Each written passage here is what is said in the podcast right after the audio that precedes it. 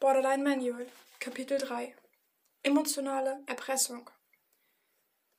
Das ist eine Strategie von Borderlinern zu bekommen, was sie wollen, und keine besonders schöne. Aber dabei ist es wichtig zu wissen, dass Betroffene das oft gar nicht mit bösen Absichten, Absichten machen. Sie haben lediglich gelernt, dass sie so bekommen, was sie brauchen oder wollen. Sie haben oft nicht gelernt, das normal und offen zu kommunizieren. Ein Beispiel ist, wenn du mich lieben würdest, würdest du dieses und jenes tun. Dabei ist es so, dass unerfüllte Forderungen als Zurückweisung gewertet werden. Es gibt generell verschiedene Typen emotionaler Erpressung.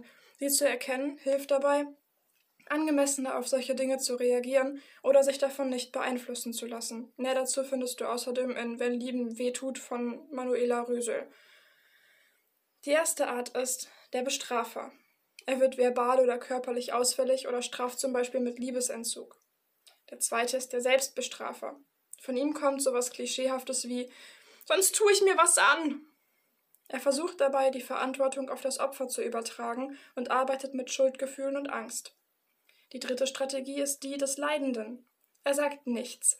Er erwartet, dass das Opfer erkennt, was los ist. Er verhält sich leicht offensiv, versinkt in Selbstmitleid und appelliert an das Mitleid anderer. Die vierte Strategie ist der Verführer. Er lockt das Opfer mit einer vermeintlichen Belohnung. Kommentar des Autors. Solche Dinge können übrigens auch unbewusst passieren. Der Typ aus der co-abhängigen Beziehung hatte zum Beispiel immer so Magenschmerzen und er musste sich manchmal sogar übergeben, wenn ich männliche Freunde besuchen wollte.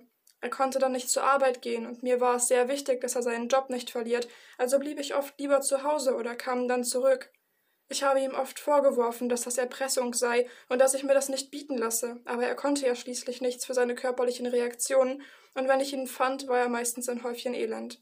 Er hasste sich dafür, mir das anzutun, und ich hasste mich dafür, mir das gefallen zu lassen, so dass, äh, und dafür, dass ich ihm auch noch Vorwürfe machte und ihm nicht mehr trauen konnte. Ich hasste die ganze Situation. Und wenn du einen Typen willst, dann lass dich nicht erpressen, egal was. Das hier ist dein Leben. Wenn jemand anderes solche Probleme hat, dann muss er daran arbeiten und nicht du.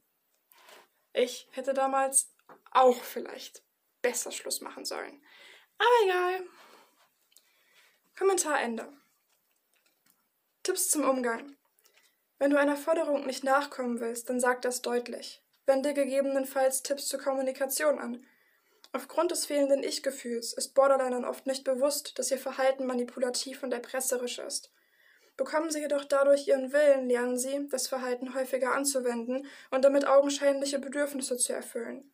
Hinterfrage immer das Bedürfnis hinter der Erpressung. Kommuniziere immer möglichst offen und wertfrei.